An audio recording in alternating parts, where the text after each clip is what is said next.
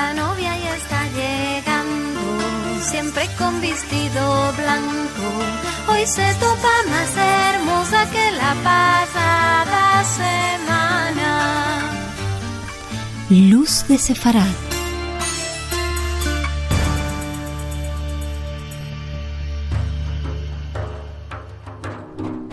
Pues hablamos en sefardí, una lengua de base medieval a la que se ajustan palabras de las lenguas y dialectos de las ciudades donde los sefaradín moraban.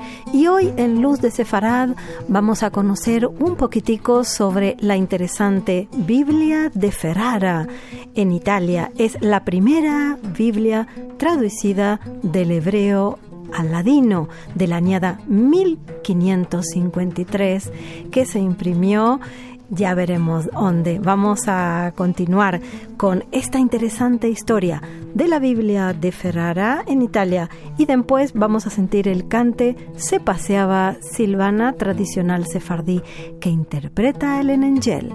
En Italia, los judíos españoles presentan petición al duque Herculano II de Ferrara, solicitando el derecho de asentarse en esta ciudad, a que el derecho les es acordado también a sus hijos y descendientes en Ferrara, y todo el dominio del duque.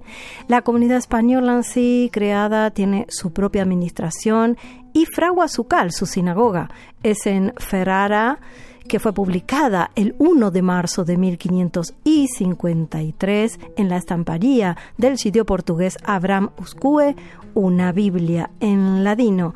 Es la afamadísima Biblia de Ferrara que vendrá el texto de referencia de toda la diáspora sefaradí en tierras cristianas y también en Ferrara fue estampada en 1553 la obra de Samuel Uscue, Consolación a las tribulaciones de Israel.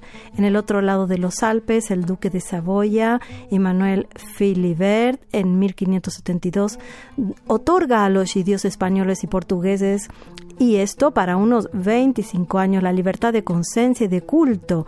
Estos mismos derechos se dan en Ancona y en los estados pontificales mm, por el Papa Pablo III